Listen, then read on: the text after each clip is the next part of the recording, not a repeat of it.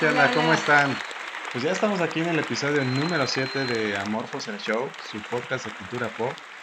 Eh, esta semana, este, pues va a estar, va a estar buena, va a estar buena porque este fin de semana tenemos el Super Bowl. No sé qué tan fan eres del fútbol americano, Barbs.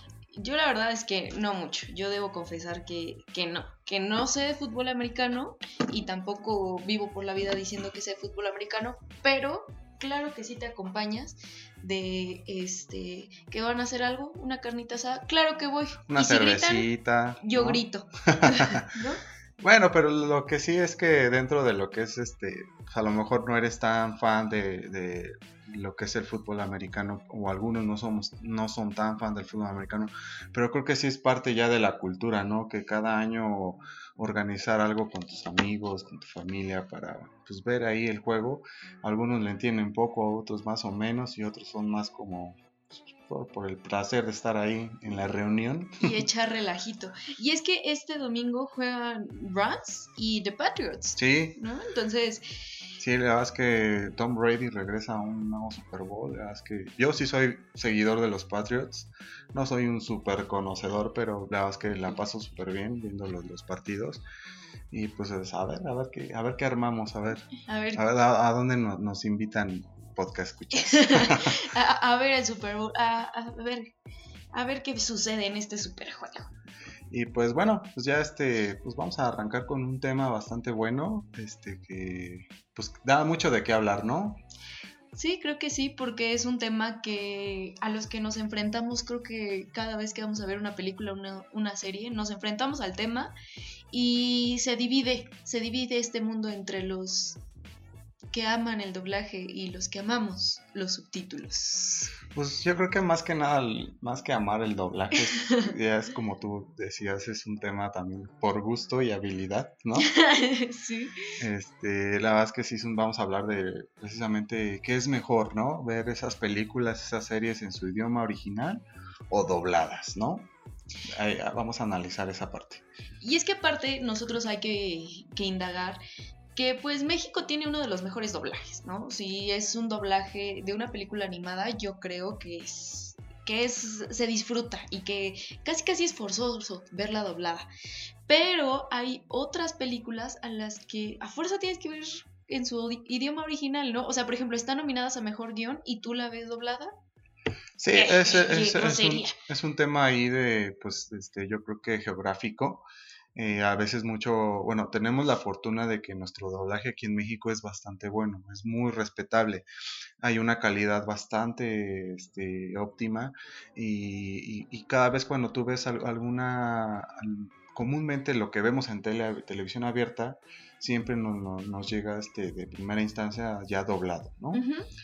Y, pero lo que decía en el tema geográfico, es que eh, independientemente de que México tenga un buen doblaje y una buena calidad, también a veces creo que abusa de como que regionalizar la, La, serie o la, o la, película, ¿no? Porque sucede mucho esto de que hacen dos tipos de doblajes, por ejemplo en películas animadas, esto de que hacen un especial para México donde meten palabras muy singulares eh, mexicanas. Por ejemplo, ahorita se me viene a la cabeza que en Los Increíbles 2, cuando le pregunta, ¿tú de dónde vienes? Y está como esta enorme de huehuetoca, ¿no?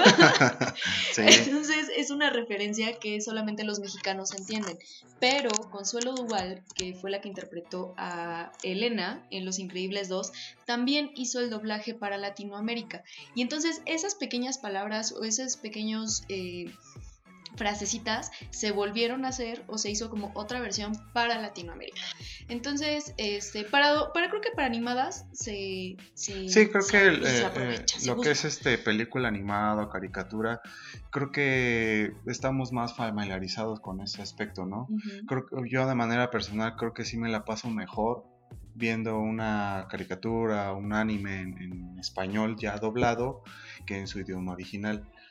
Eh, digo, obviamente siempre es como que, o sea, disfruto de ambas partes, ¿no? Tanto verla en su idioma original como, pero, pero recargo, o sea, lo que es caricatura, yo creo que sí es como que muy...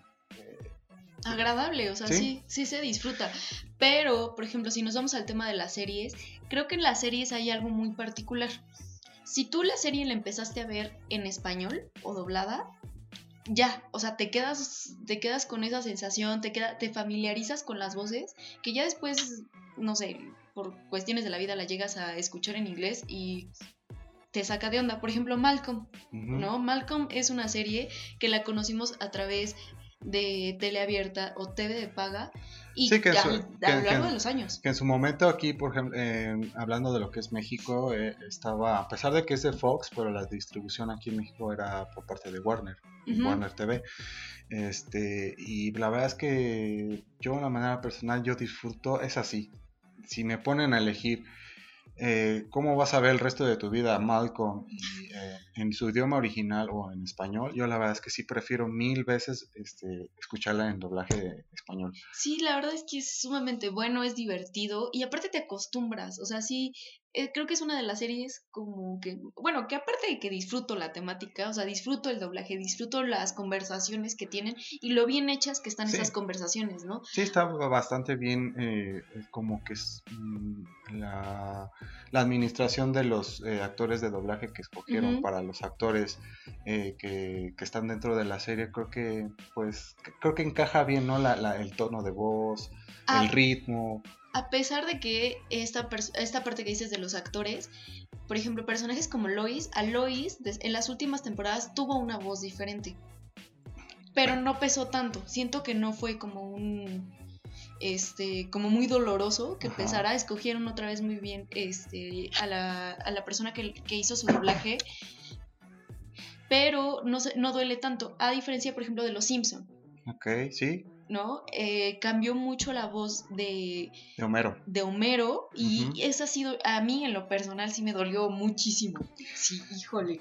Sí, la verdad es que fue, fue un tema bastante caliente cuando se, se se vino la, la noticia de que pues, el, actor de doblaje que como desde el principio ya no iba a estar con Homero Simpson y recayó en el nuevo, sí hubo un, ahí un debate bastante bueno, que ya al final, pues la verdad es que ya el, segundo ya tiene más capítulos que el primero, entonces... Pues ya, por, por historial ya va ganando el, pues sí, pues sí. la segunda persona. Y respecto a lo que hablabas con Malcolm, yo quiero señalar que también es aparte de que está muy bien doblada, no tenemos muchos, este, eh, no hay como que una, no está muy pegado a la regionalidad de México o Latinoamérica. O sea, no, no vemos como que chistes muy, muy nacionalizados hacia aquí. O sea, creo que no recuerdo yo que en el doblaje veamos un Malcolm muy a la mexicana o un Malcolm muy a la latinoamericana en cuestión de diálogos. Creo que no hay mucho cambio, ¿no? No, no, se apegan mucho a finalmente al script original, ¿no? Y por ejemplo, en series como Friends, que es lo que también comentábamos, que Friends es una serie que también está, el doblaje está muy apegado al, a su idioma original, al, guion original. al guion original. Pero es así, es una serie que yo consideraría que es un que es una grosería verla doblada, ¿no? How I Met Your Mother es otra. Los sitcoms con como como que sí se pierde un poquito la, conexión, ¿no? De, de, la actuación de los... Del fondo, la risa del fondo. Exactamente. ajá. Yo, eh, yo, en el tema, por ejemplo, en eh, The Big Bang Theory, eh, la verdad es que no, no, no me, me da igual. tampoco soy muy, muy fan de, es que no eres sitcoms. Muy fan. Ajá. Y sí, no, no tengo problema, pero sí en el caso, por ejemplo, de Two and a Half Men o Friends, los he escuchado sí en español y, original sí mil veces, este, escucharlo siempre en, inglés. En, inglés. Y es que esto es lo que comentábamos, creo, creo que esto de, de elegir si es doblada o subtitulada tiene más que ver con una cuestión de que gusto o de habilidad. O sea, habilidad en cuestión de que pues más o menos le agarras al inglés o más o menos lees rápido, ¿no? Y entonces, si ni sea entender muy bien el inglés y tampoco leo muy rápido, la verdad no voy a disfrutar eh, la película y entonces me pierdo de la escena, me pierdo de eh, pues de los del diálogo, me pierdo de muchas cosas. Entonces, yo digo que prefiero por ejemplo, a, mí lo, lo, que me pasó recientemente cuando estábamos este, viendo la serie de del perfume, esta alemana. Sí, sí, sí. hay ocasiones que sí tienen los diálogos tan, tan, tan rápidos, uno tras otro, uno tras otro, que sí, híjole, y aparte que la, la, la serie es compleja visualmente, que sí tienes como que estar al tanto de muchos de los detalles, sí se me complicaba en ocasiones porque, híjole, el subtítulo, pues en alemán, claramente, pues no, nada, cero alemán. se me iba, entonces ya no agarraba el hilo de lo que estaba viendo, lo que estaba leyendo. Y traté, dije, ah, pues voy a calar a ver qué tal está el, el doblaje en español. Y no, no, no, no. esa sí estaba, pero horrible. No, no, las voces que eligieron no, no, como que no empalmaban bien con los actores. Dije, no, prefiero este un original, aunque me pierda unas cositas de regreso, porque ese es el tallo, ¿no? Que hay ocasiones en que aunque tu habilidad no sea muy buena, pero el doblaje sí está bastante malito. ¿Sabes qué doblaje recuerdo? Me hiciste recordar esta serie eh, que fue muy famosa, por ejemplo, Crepúsculo y toda su... Sí, no. Todo su... Eh, vamos, su trilogía. Su... Creo que esa es la, la, la, Yo me atrevo a decir es la película peor doblada de la historia. Sí, está horrendo. Es que aparte cuando salió, recuerdo que, o sea, estaba el boom, ¿no? Esa eran los libros y era la mercancía y todo esto. Y doblada era horrible, o sea, de verdad era horrible verla, ¿no? Y, le siguieron, ¿no? Y dijeron, no, órale, yo no sé, es barato y las otras tres, no cuatro sé, películas. No sé que tenga que ver mucho, o sea, en el aspecto de Latinoamérica. Tengo conocimiento que esa película no se dobló en México. No. Creo que fue en Chile o Argentina, no recuerdo bien. Eh, no sé si para los sureños estuvo bien. Estuvo bien, no lo sé. Pero sí, para nosotros sí fue como, híjole, no. Sí, fue una cosa muy horrible y muy insoportable. No, y, en esta cuestión de que no empalma. Y lejos también, y lejos a lo mejor del, del acento, ¿no? Que podíamos tener diferencias con los sureños. Eh, pero no, no estaba bien, no estaba bien hecho. No, no, no, para nada. Entonces, este, sí tiene que ver una cuestión de, pues sí, de gusto y de habilidad, pero pues también hay que saber seleccionar, como dices, ¿no? En esto del perfume, porque por ejemplo, pienso en que acabo de ver La forma del agua, la película de forma del agua.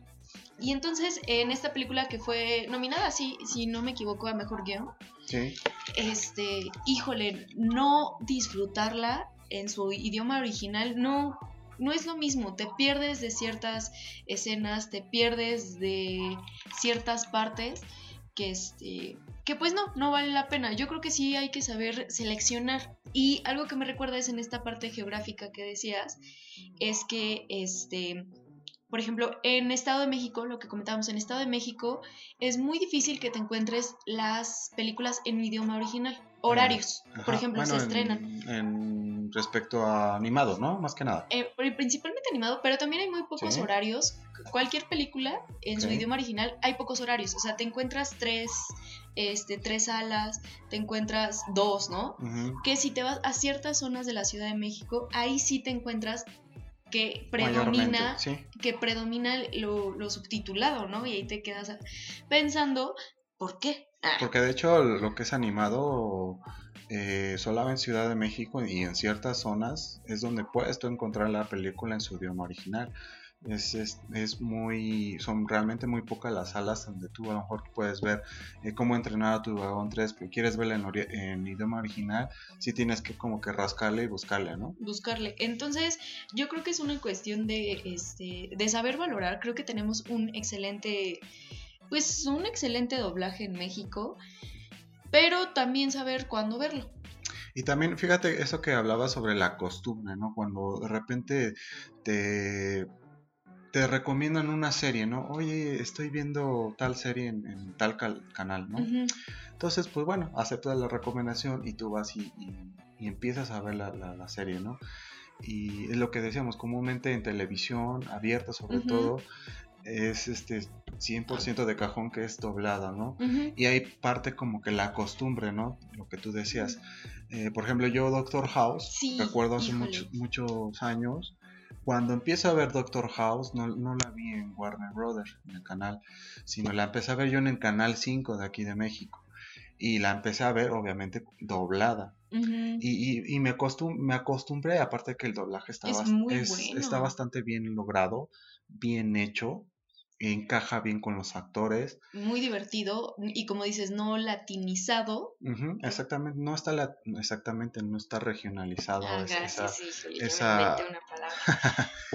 Eh, esos diálogos, ese guion, sino como que sigue la estructura. Nada más cierto como que en House el actor a veces ah, es inglés, habla un poquito más, más lento, más este, con su voz más baja y en el aspecto doblado sí como que resalta ese, ese esa forma de ser del, del, personaje de House que es sarcástico. Yo lo he visto en ambas en ambos idiomas. En ambos idiomas y la verdad es que me la paso increíblemente mejor cuando veo House en español en el aspecto de sus cuando escucho sus sarcasmos su, forma de ser que te ríes dije cómo le puedo decir eso y cuando lo veo en inglés no me no me como que no me no me atrapa no me siento como que tan Sí, no termina de, de reír, ¿no? Ajá, exactamente. No disfrutas tanto este sarcasmo a lo mejor que llega a tener este, porque creo que tiene que ver esto como con las entonaciones que tenemos, o sea, ya en, el, en nuestro idioma, hay entonaciones muy marcadas que alcanzamos a percibir como el sarcasmo muy diferentes a lo que comúnmente me imagino que, que pues comunican, ¿no? Sí, fíjate que yo también Doctor House es una serie que yo, la verdad también prefiero mil veces verla en español, pero por esto que decía, de que, yo la empecé a ver en español. Pero que verla, o sea, que verla en inglés tampoco es molesta, tampoco es eh, tampoco es incómodo. Pero, o sea, sí eh, resaltar que las partes de House, y, bueno, a mí de manera personal, sí como que House en sí lo prefiero mil veces en español. sí, sí, sí. Y, pero creo que tiene que ver con esto que dices de que a qué, qué acceso tuvimos eh, desde un principio a la serie o a la película. ¿no? Porque este, si son series que empezaste a ver probablemente en por ejemplo, pienso en Criminal Minds. Este, Criminal Minds, también me acostumbré a verla en español. Ok. Pero porque también la pasaban en español en, en AXN, me parece que es el... Ah, sí. Ajá. Es raro, es raro que en, canales de cable te las pasen en... También estaba en también estaba doblada, entonces también me como que yo de ahí me la seguí. Este, pero también es muy buen doblaje. o sea, creo que esa es como la razón por la que nos quedamos ahí.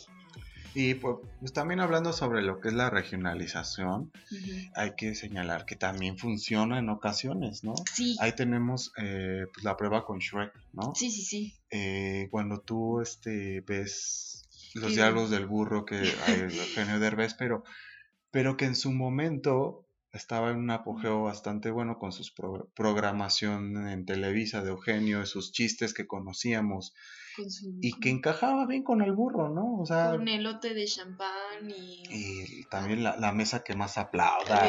O sea, ciertas cosas que a lo mejor tú como mexicano pues vas a entender y que pues bueno, obviamente el doblaje también está bien hecho. O sea, está, es un buen trabajo el que vemos en Shrek pero también siento yo, de, mi parecer, que también funciona esa parte como que localizarlo. Y es que creo que DreamWorks es algo que más que hace. Por ejemplo, pienso en la era de hielo. Mm. Era de hielo también tiene un tinte. Pero era de hielo es de Fox, de Fox y Blue Sky. Ah, y de Blue Sky. Bueno, entonces, eh, fuera de Disney, vamos a decirlo, como que sí llegan a tener un poquito más de de como tintes un poco mexicanos, un poco latinos. Latinos, sí. A comparación de películas este totalmente de Disney. Creo que películas totalmente de Disney también se apegan a la historia, no tanto a lo mejor a Estados Unidos, pero sí a la historia. Entonces, este sí, sí, realmente son muy pocas las que, por ejemplo, creo que la que nada más ahorita de, que tengo fresca en la memoria, bueno, ni tan fresca, eh, es Ratatouille que sí este, tenemos esa, esa versión tanto español eh, mexicano y español latino. ¿Ah, No recuerdo este, Los, las partecitas. Sí, Los Increíbles dos te digo que también tiene sus... sus sí, por ejemplo, cuando, cuando dice el, el, el, chef que se queda a cargo, o sea, tiene palabras como chamba, o sea, ciertas cosas, o sea, chamba solamente con latino, no, este, no, bueno, no está familiarizado. y fíjate que es algo curioso, es algo que no prestas atención. Yo no había prestado atención a ese tipo de palabras pero porque estamos acostumbrados a ellas, ¿no? Entonces, este, a lo mejor no. Hay otras películas que, pasan porque nosotros pero sí, o sea, ah, pero sí Disney como que no se mete tanto en ese aspecto en comparación de otros estudios que como que sí dan más libertad a, a poder como que improvisar dentro de lo que es el guion, ¿no? Por ejemplo, con Deadpool, ¿no? Que también las groserías muy a la mexicana eh, que suele usar, ¿no?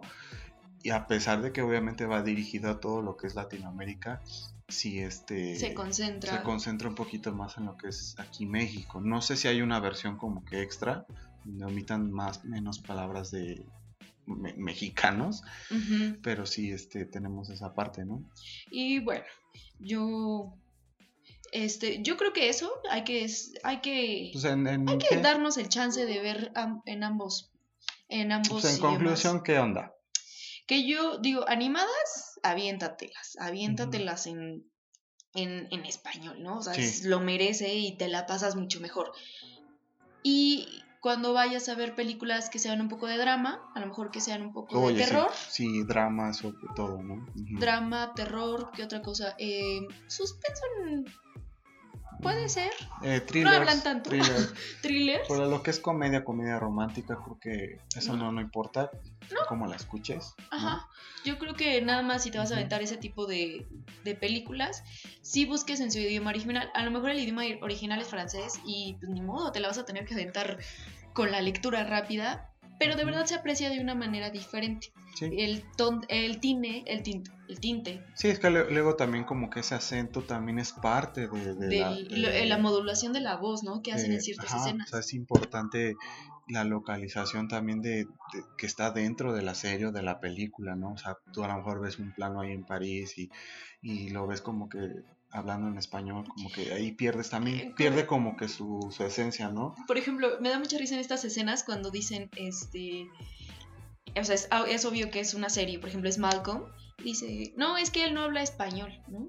Y entonces mientras viven en Texas, no sé. Entonces son... Ah, sí, son, son detalles, ¿no? Sí, son detalles que en mi, en mi esquema, en mi, en mi mapa Está hablando en español y así como que hay cosas así... Sí, que me molestan.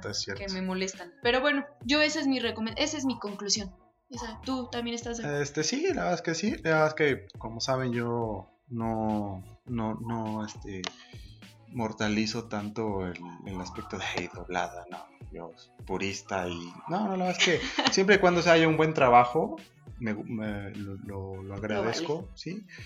Y, pero obviamente sí como que en ciertos, eh, como tú dices, algunos géneros sí es como que de cajón ni siquiera lo pruebas en español porque sí es muy importante tener como que esa, esa esencia no pura de, de, la película.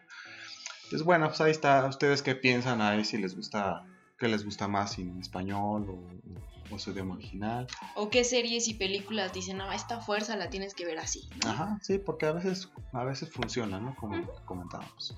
Pues bueno, pues hasta aquí con el tema del día. Este, ahora vámonos ya a la siguiente sección, que es este, ¿qué vimos? Lo que vimos en la semana una reseñita, dos, tres cositas para pues, este, pues que ustedes se orienten, ¿no? A ver qué tal.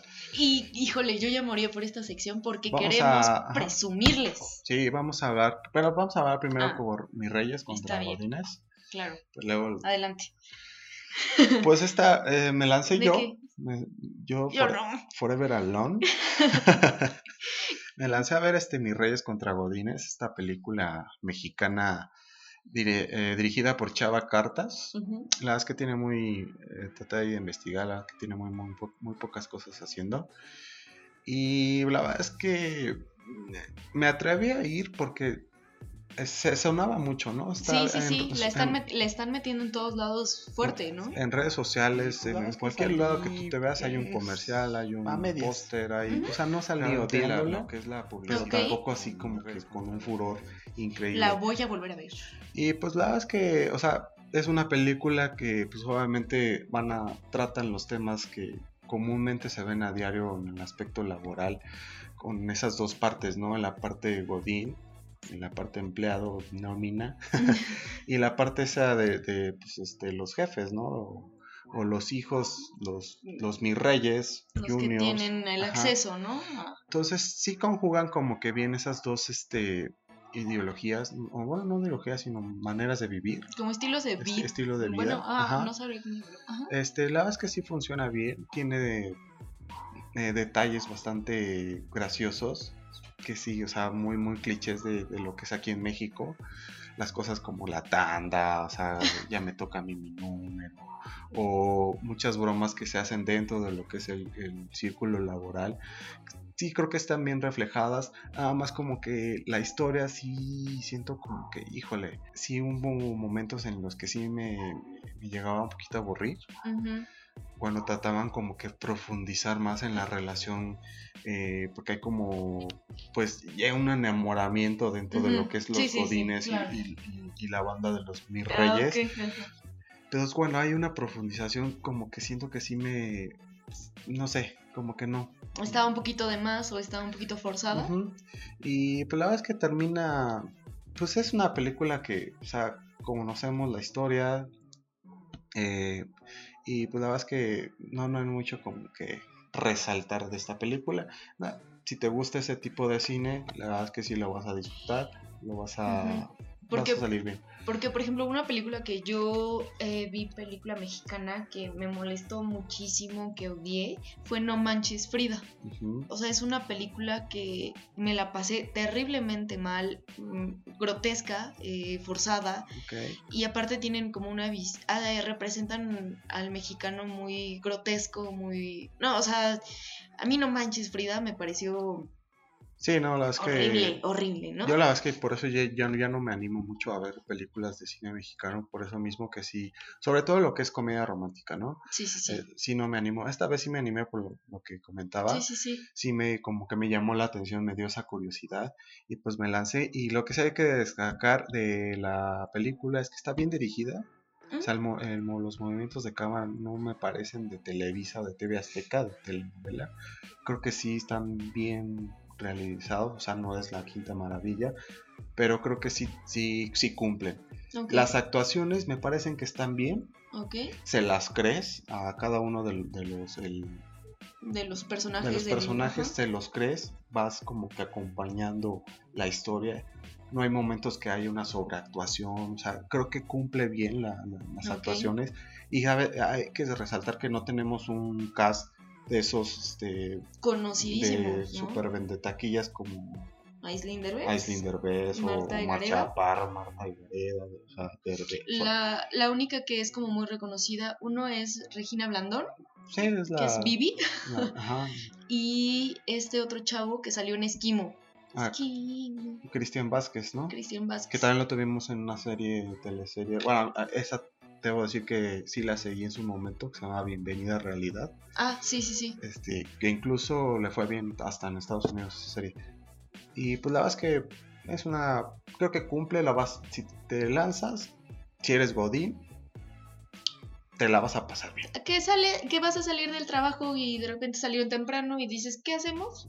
Eh, la es que no, sí, no, no vas a salir odiándola, no vas a salir como que desperdicié mi tiempo, porque eh, ¿Cuántas estrellas le ponemos? Pues le vamos a poner, ¿qué te parece? Dos estrellas y media. Dos y media. Órale, dos, y media. Dos y media. Dos y media. Y eso para ser mexicana. Es mucho, sí, por eso me, me sorprendí. Pero bueno, ahora sí. Ahora, sí vámonos a lo bueno. Tenemos que presumirles que esto sí es que presumirles. Ya vimos cómo entrenar a tu dragón 3. Ya la vimos. Se estrena el, oficialmente, se estrena el día de mañana. Pero, el primero de febrero. El primero de febrero. Pero vimos una función especial. Hubo funciones especiales en Cinépolis el día domingo. ¿No? Entonces nos lanzamos. ¿De qué trata? Vamos a empezar un poquito con la, con la reseña, eh, ya están creciendo. Y si vieron un poquito la serie, hubo también, salió una caricatura en Netflix que trata sobre, pues, atrapar dragones y llevarlos a la isla de santuario, ¿no? Ajá, a la isla de, de pues se van haciendo de armas, se van haciendo de vestuario. Y entonces eh, ya en la película número 3 ya están llenos, ¿no? Llenos de, de, este, de dragones, eh, Chimuelo crece. Sí, hay una sobrepoblación. Sobrepoblación de dragones. Y Chimuelo crece. El, este personaje que es este. Hipo. Hipo, sí, sí, sí. Pues ya está, como ya está dirigiendo la isla de Beck, pues hay decisiones que tomar. Y aparte llega como un nuevo cazador, ¿no? El villano, ¿no? El villano, el villano de la película. Y entonces lo interesante es que este Chimuelo pues encuentra una una chimuela, ¿no? Sí, sí, su chimuelita. Su chimuelita. Entonces, acá. este, me parece, eso de esos, de eso se trata, básicamente. Me pareció una película muy buena. Creo que cabe resaltar que esta me hace, se me hace una película sumamente familiar. Se me hizo familiar de amor, amor fraternal, amor este, que le puedes tener a un amigo, amor que le puedes tener a un lugar, a tus ideales, ¿no? A tus ideales. Entonces me pareció muy buena, tiene escenas muy divertidas, tiene escenas muy conmovedoras y conmovedoras no forzadas. Sí. Porque siento que sí te... Porque nos están acostumbrados ya en las nuevas películas animadas a que como que un golpe fuerte, ¿no? Como que siempre viene un... Sí, Un, un boom. Sí, es súper ecuánime, ¿no? Es este...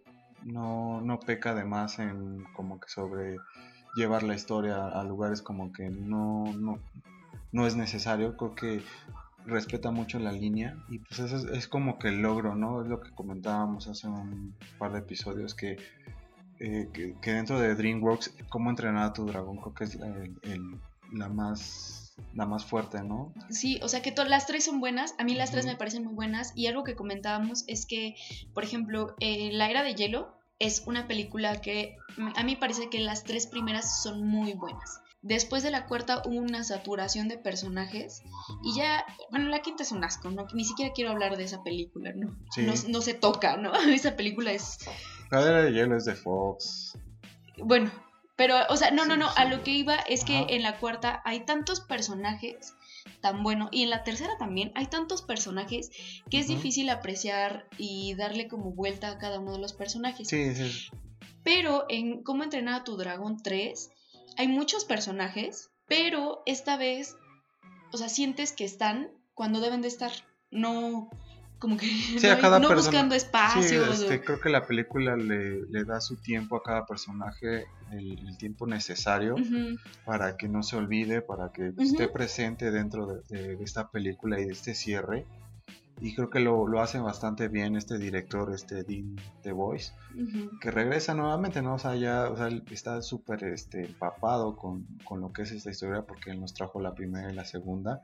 Entonces llega esta tercera y creo que culmina increíblemente y sobre todo el final sí, sí, es, sí. es realmente muy, muy, muy lindo el final, ¿no? Aparte creo que algo que necesitamos aplaudir es que la cerraron. O sea, es una película que terminaron. Sí. Que terminaron, terminaron. Entonces, este, no te dan como esta ilusión de que va a haber otra o que ahí quedó un espacio en blanco. Y eso, y eso es de aplaudir de, DreamWorks, ¿no? Porque el, saber, ¿no? Eh, eh, que, que tengan la decisión de realmente de tajo cortar la historia, decir, no, hasta aquí ya llegamos, es de aplaudir porque no sobreexplotan la, la franquicia y lo que tienes es una, una, una, una, este, una trilogía de calidad. Algo que no pasó, por ejemplo, con Shrek. Que, o sea, no, ni siquiera se daban el tiempo de, pues, ya empezamos la 1, la, la 2, entonces no pasaban muchos años y ya teníamos la 3 y es lo, donde ahí pecaron, ¿no? Como que sobreexplotaban demasiado como que el boom de, que era su, su, hit, su hit en su momento, que era lo que le daba los ingresos y en cómo entrenar a otro dragón creo que sí se dieron su tiempo. O sea, con la 1 eh, planearon bien la 2 y ahora con la 3 creo que lo hacen muy muy bien. Y rescatando también lo que fue este en el aspecto visual creo que también es muy muy bonita, ¿no? La, sí, sí, sí. La, la, animación creo que sí la disfrutas. La disfrutas mucho. En todo momento tiene escenas muy interesantes. Hay una escena que que, híjole, te hace recordar otra película. Sí, tiene como que ahí, o sea, a pesar de que es una muy buena, no es perfecta, tiene cosas, hay sus detalles, como que tú decías, hay escenas que sí, como que de repente ahí te, te hace recordar a Avatar de James Cameron con los Navi y Pandora y todo eso. Sí, es como que un. este... Pues es que se parece muchísimo, te hace trasladarte a, a, Avatar tal cual. cuando la vean van a saber de qué hablamos. Sí, pero visualmente, obviamente, pues encaja, encaja, encaja y pues como que no, no te molesta. No. Porque es parte de como que de... De la visión que, están, que te están mostrando. Entonces creo que es una película muy buena. Creo que pueden haberla, pueden verla los niños, los niños la van a disfrutar, se, se la van a pasar bien, este, se mantienen bastante atentos, porque aparte que queremos decir que la mayoría de las veces este, que vamos a ver una película animada, vamos acompañando también de, de, de una película con un infante para que midamos las generaciones, ¿no? Para saber si, si mi niña la está disfrutando. Nos, acompaña mi niña. Sí, entonces, si ella la está disfrutando, tiene que, tiene, nos da como un indicio de saber que para niños es también disfrutable, es amena, es digerible, que entienden ellos y para nosotros, ¿no? Que somos una generación diferente. Esta, ella la disfrutó bastante bien, se rió, se la pasó bien, eh, eh, conversó bastante bien con los, con los personajes y tú como adolescente o tú como adulto joven o tú como adulto también les aseguro que se la pueden pasar increíble. Entonces en conclusión creo que es una película que cumple, es un cierre maravilloso. Eh, los personajes, los nuevos personajes que hay están muy bien diseñados, están muy muy padres. El villano creo que también creo que no es lo más, este, eh, que lo que más resalta no es el villano, pero está bien, está bien, o sea, creo que también cumple sus momentos. Y pues bueno, o sea... Sí, porque creo que es algo que, quería agregar. Creo que la función del villano en esta película, o sea, es como eso, ser el villano, pero la trama está tan bien hecha que no te, no te centras en el villano. O sea, hay cosas más importantes que él. Entonces, eso me parece muy rescatable. Muy, muy redonda esta, esta culminación de cómo entrenar a tu, dragón. Tiene, repetimos, tiene sus detalles con ahí la comparación que tenemos con Avatar. Entonces también a lo mejor no sé cómo tuviste, de repente ahí tenemos dos, tres batallas de espada contra espada. Ahí sí como que las, las veía medio torpes. Pero en, términos generales creo que es muy buena película, ¿no? Entonces, de calificación, ¿qué te parece si a Morphos le da cuatro estrellas? Sí, cuatro estrellas bien logradas, o sea, bien llenaditas, bien completas. Arrancó bien DreamWorks, a ver qué tal este ahora con Pixar, con Toy Story 4, a ver cómo les va. Y luego Disney eh, Animation con Frozen, 2. A ver si eh, se apuntan estas para los Oscars del próximo año. Que, o sea, cabe señalar que, ajá, o sea, con DreamWorks tenemos el cierre de cómo entrar a tu dragón. Posiblemente, según los rumores, Toy Story 4, ahora sí, es la última. ahora sí.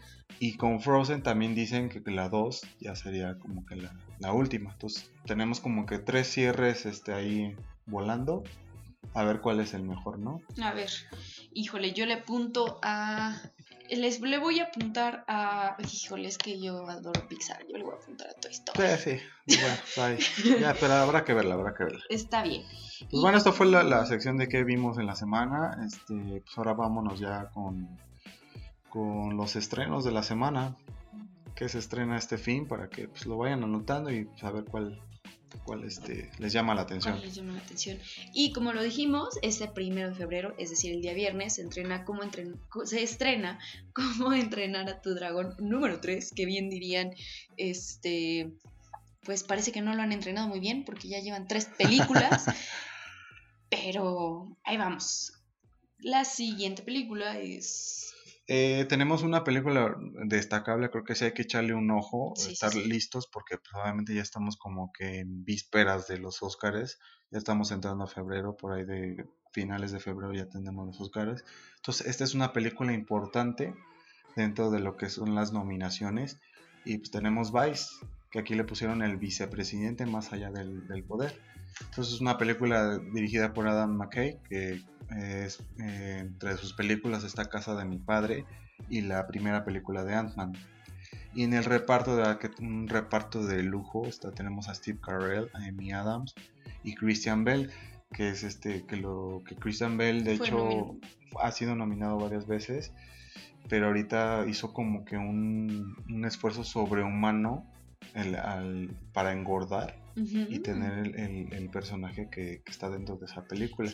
Que estaba leyendo ahí dentro de, en las redes sociales que dijo que ya, ya era su último papel que hacía estos extremos dentro de su físico porque ya le estaba como causando algunos problemas en su cuerpo si se recuerdan, en el maquinista lo tenemos un palito horrible, o sea, y luego tenerlo aquí en este... Con sobrepeso. Con sobrepeso, realmente sí son cambios bastante drásticos. Y que se agradecen por el actor. Sí, la verdad es que... Pero también...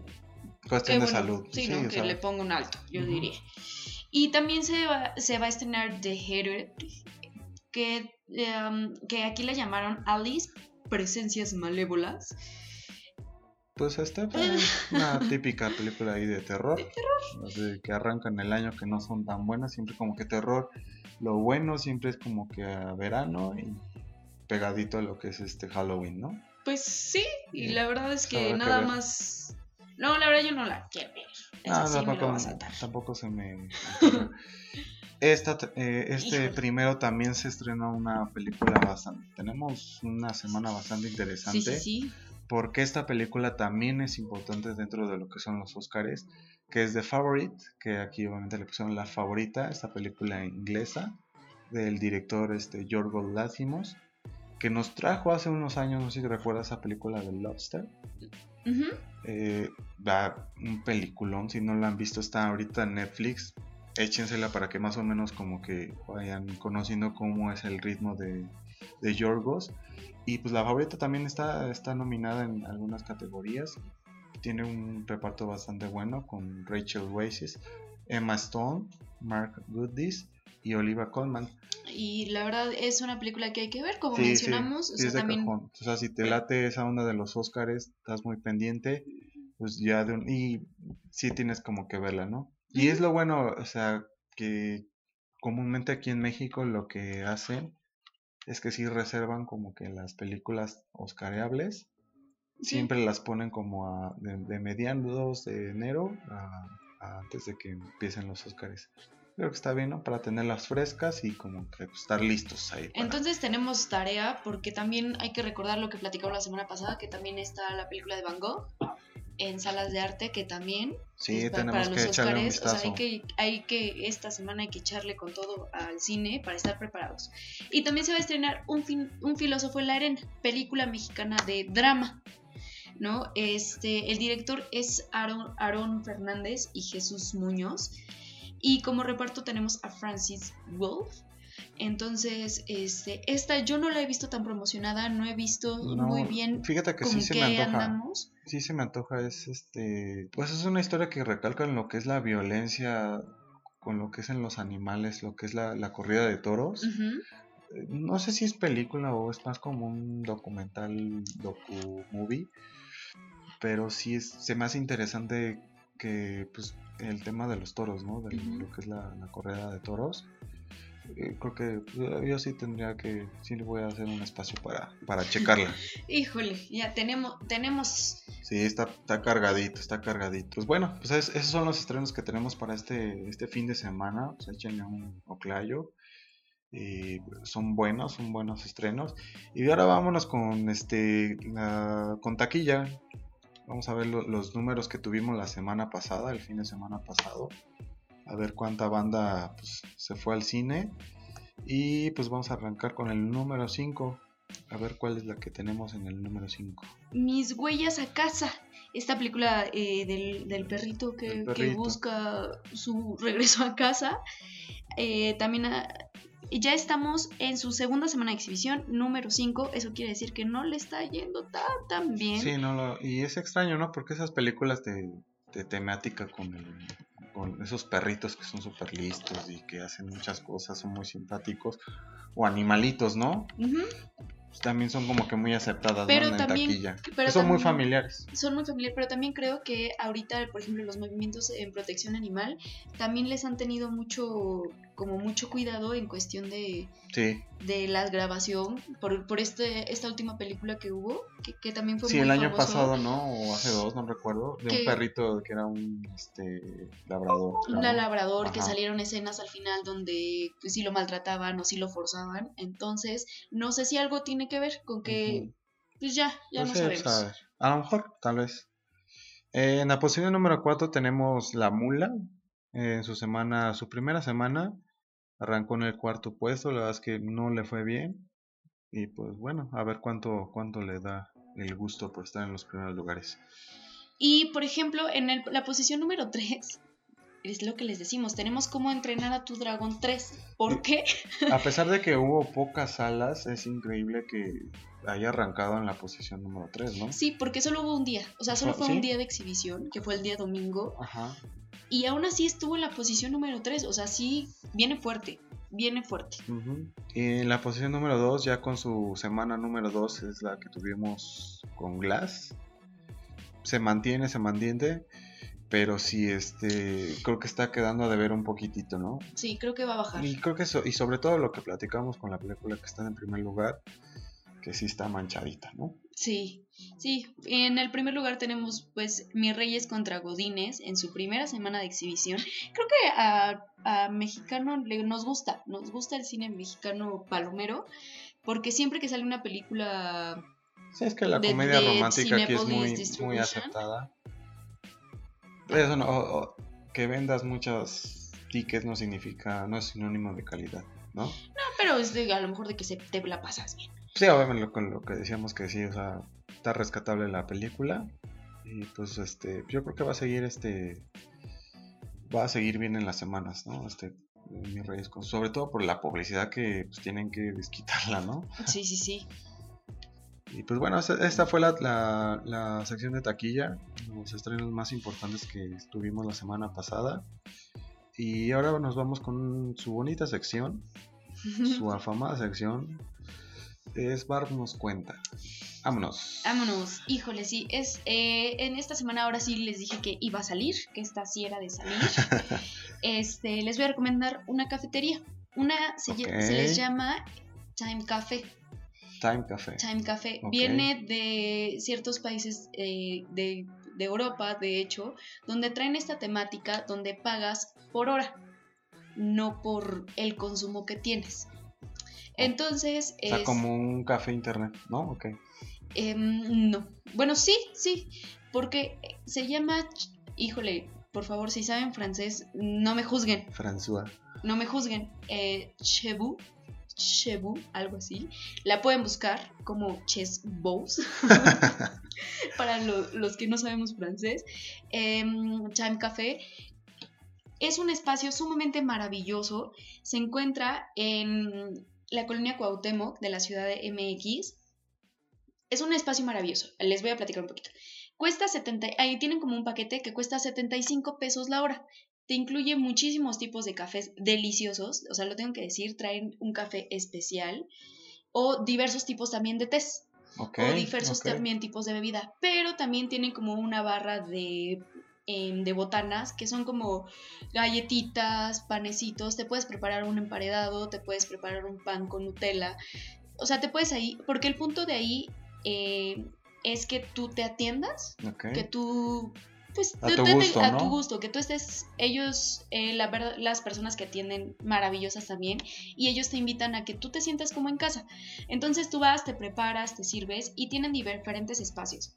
Tienen un espacio que es como una salita de conferencias, parecería, que te puedes ir ahí con tu grupo a, a, platicar, o a organizar un trabajo, porque también te incluye impresiones. O sea, si necesitas imprimir algo rapidín, Ahí te, puedes, te pueden imprimir. Puedes jugar videojuegos como Xbox, como Nintendo. Y no me acuerdo qué otra consola tienen. PlayStation. Me imagino que PlayStation. Pero consolas ahí vas a, ahí vas a tener. rato, ¿no? Y también tienen como 50 juegos de mesa diferentes. Órale, qué padre. Entonces, es un, o sea, es un espacio para pasártela bien. Tienen otro paquetito que dices, no, yo nada más quiero un cafecito, un cafecito americano. Entonces nada más pagas 45 pesos la hora y las los cafés americanos que te puedas tomar en una hora sin problema.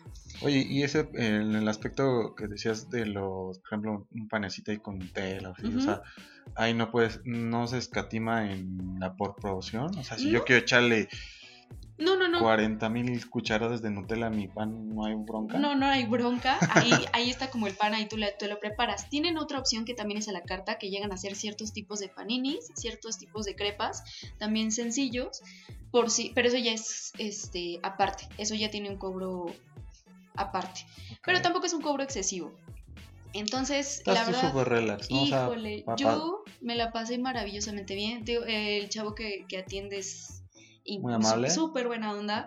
Entonces, si te quieres poner de acuerdo para un trabajo, si quieres solo platicar, si quieres jugar un juego de mesa o algo, súper recomendado. Es una cafetería pequeña. Es para desestresarte un rato. Y aparte... Ver tus cosas que te gustan, ¿no? Y aparte visualmente está maravillosa. O sea, tiene cositas bastante hipsteronas, como diríamos. Entonces está en calle qué?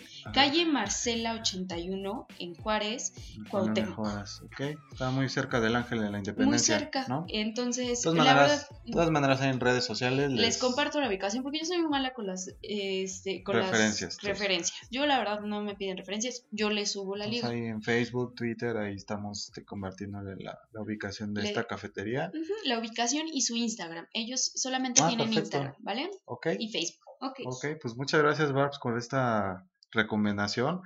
Ya que suena bastante bien, si tú eres también Godín o nada quieres pasar ahí un momento a solas también, ¿no? Sí, sí, sí, te lo disfrutas. Sí, sí, sí. Súper bueno. Entonces, muchas gracias. Pues ahí tienen la recomendación de Barbs. Está ahí chequenla y pues este, pues vámonos ahora ya con, con lo último del podcast. Vámonos con las rapiditas. Eh, su chismecín de confianza. Claro que sí. Y vamos a arrancar precisamente con este tema que pues, este fin de semana tenemos el Super Bowl. Porque dicen por ahí... Hay un, hay un ah, rumor. Es que, no, sé si te acuerdas que justo cuando el creador de, Bob Esponja fallece, hubo muchas este, solicitudes de muchos fans de, de Bob Esponja que querían, que, que, como en honor o homenaje al, creador, que querían a, Bob Esponja en el medio tiempo del Super Bowl.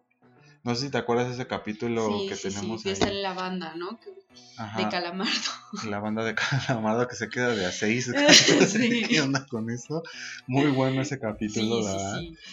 Y pues hubo muchas peticiones de que querían ver a Bob Esponja en, medio tiempo y ahorita ya en redes sociales últimamente se está hablando de que sí, o sea, hay, la posibilidad que sí podamos tener a Bob Esponja en el medio tiempo, que ya tenemos confirmada a Maroon 5.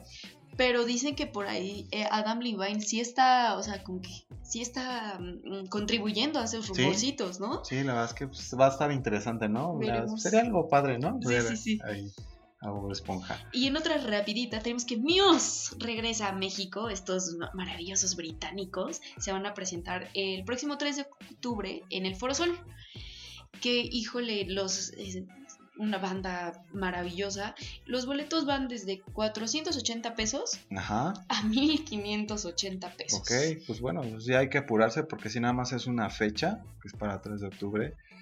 Y pues si son fan de, de Muse, y, o al menos son fan del rock, este, es, pues, es, de cajón tener, eh, ir a ver a, a Muse, ¿no? Que hay que pensar que el Foro Sol es muy grande, entonces los boletos de 480 pesos, o sea, sí están hasta el poco, ¿no? Entonces hay que hacerle tu, tu ahorradita, tu cajoncito, por si quieres ir a ver Muse. Pues ahí está, pues ahí ya, ya tienen ahí, ya están avisados.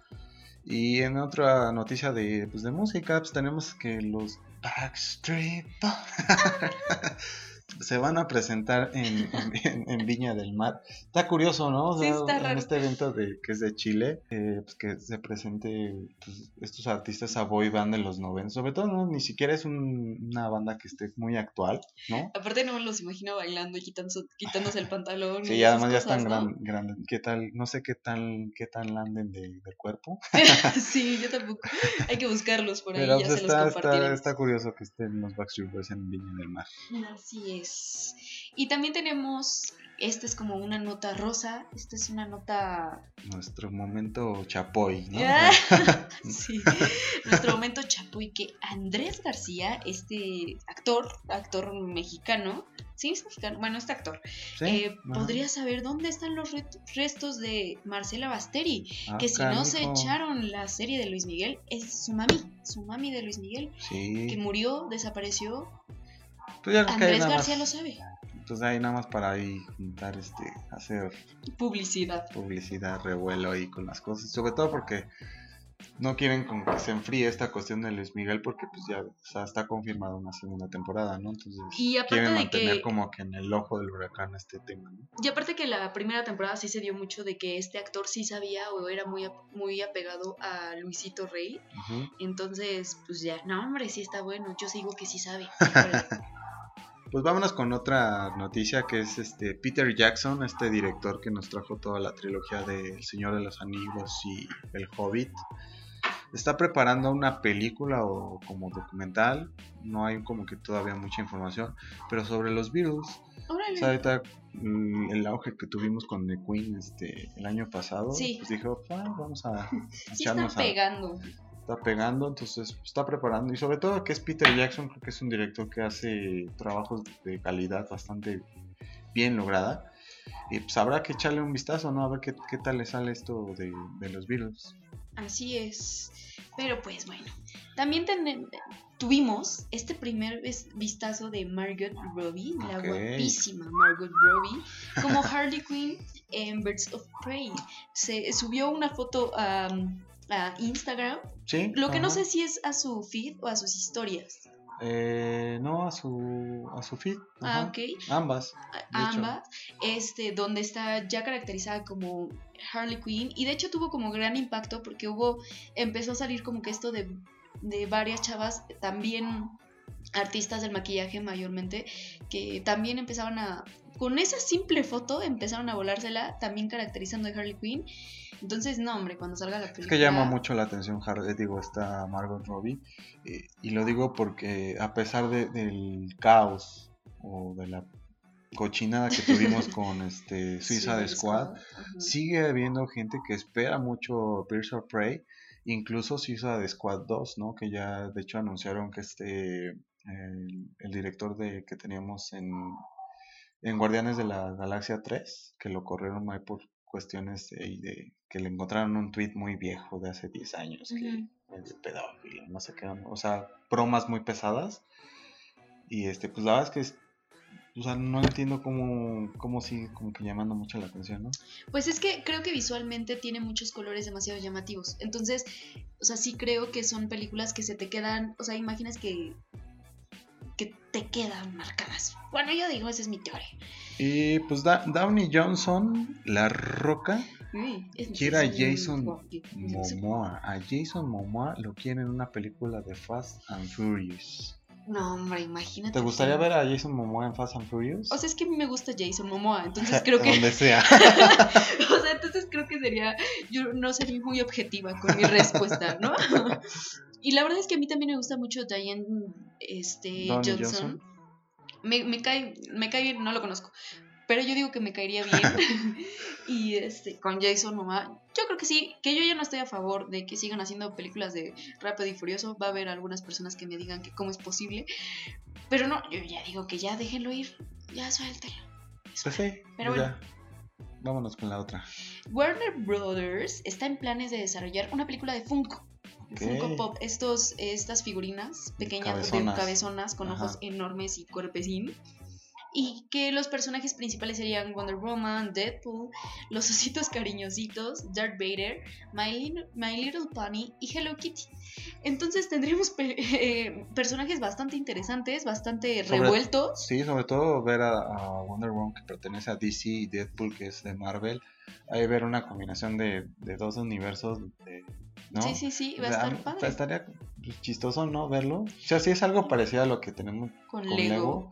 Que estaba viendo que a lo mejor era un, un mix o un híbrido ahí entre animación de los Funcos y también con personas. Como la de Playmobil. Ajá, yo creo. No, pero así, o sea. Ah, o sea, toda la animación tiene que ver con. Ajá. Ok, híjole. Eso no, como que no me llama mucho la atención. Yo me gustaría más verlo tal cual una película animada. Sí. Y ese me haría interesante. Pero sí, ahí está este rumor fuerte. Pues este, otra de las cosas que pues, este, recientemente tuvimos es que Betty aparecerá en Toy Story 4. ¿Te gusta esa idea? Sí, muchísimo. Que de hecho, desde que salió el rumor este de que iba a haber Toy Story 4, dijeron... Sí, o sea, la primer, la primer eh, señal que hubo fue que este... es que muchos, este, cuando vimos Toy Story 3, y como que nos, se nos hizo un poquito triste, un poquito, este, pues, híjole, ¿dónde está Betty? ¿No? Porque sí era parte esencial de, de, para Woody, ¿no? O sea, como que... Sí. Desde la primera película, como que siempre la mancuerna. Con... Con respecto a pues esa parte sentimental, ¿no? Porque en Buzz Lightyear tenemos con esta Jessie, ¿no? sí, sí, sí. ¿no? Y con Woody pues teníamos esa referencia que teníamos con esta Betty. Y de hecho en Toy Story 3 hay una escena, así una que cuando se están despidiendo, bueno, cuando me parece que los van a mandar al ático, que dice, nos hemos despedido de muchos amigos, como Betty y Woody. Betty, ¿no? Así sí, o sea, fue como que el primer este pellizquito que nos dio Toy Story cuando hacen referencia a Betty. A Betty. Entonces ya salió la primera imagen donde se ve que ya no tiene como esta falda, más bien ya es como lo que tenía de fondo, ¿no? Ante, eh, en las películas anteriores. Así que me parece que va a estar bueno. O sea, siento que la van a girar en un Yo apuntaría muy atrevido. Sí, sí, sí, eso esperemos. Y también en nuestra última rapidita tenemos que Ben Affleck ya dejó Batman. Ya. Dijo, ¿saben qué? No pegó, me están criticando. Ya vámonos. Vámonos. Que también, em, desmiénteme, pero Henry Calvin, que, hace Superman, también dijo... Sí, ya, ya lo sabíamos de hace tiempo que pues, ya dijo, y hasta aquí llegó con Superman. Pero Ben Affleck sí estaba como que ese volado al aire que pues sí, no, sí, no, sí, no. Y pues ya al final pues este confirmaron ya, ya hay director para la nueva película de Batman. Que la vamos a tener creo que para 2021 o 22. Eh, entonces, como Ben Affleck quería ser el director también de, de, la misma película, entonces ahí hubo cuestiones de, pues no se pusieron de acuerdo y pues ya van a rebotear otra, otra vez. Ya van, Lo a, van a volver a intentar. Van a rebotear a, Batman. Que pues sí, el mejor eh, personaje. Es que creo que es la mejor película dirigida, la que tiene mejor historia son las que hizo Christian Bale. Sí. Pero em, yo, yo sí apuntaba. Es, es, un máster. Y es que yo sí apuntaba que Ben Affleck iba a hacer un buen trabajo. O sea, él como, él como actor. La verdad es que lo hace bien, o sea. Lo hizo bien, pero creo que más bien la película no le ayudó. Pues sí. Pero bueno. Pues bueno, pues ya, este, nos vamos. Eso es todo por su podcast de confianza. Se nos va el, este episodio número 007. ¿no? Suena como a James Bond, ¿no? Ándale. la referencia de James Bond. Ándale. Este, pues bueno, pues muchas gracias por haber acompañado este, en esta semana 7 ya de Amorphos de Show, podcast de cultura pop número uno de nuestros corazones y los suyos también. Eh, pues gracias, nos vemos hasta la siguiente semana. Gracias. Ya saben cómo les digo. Ya, bye.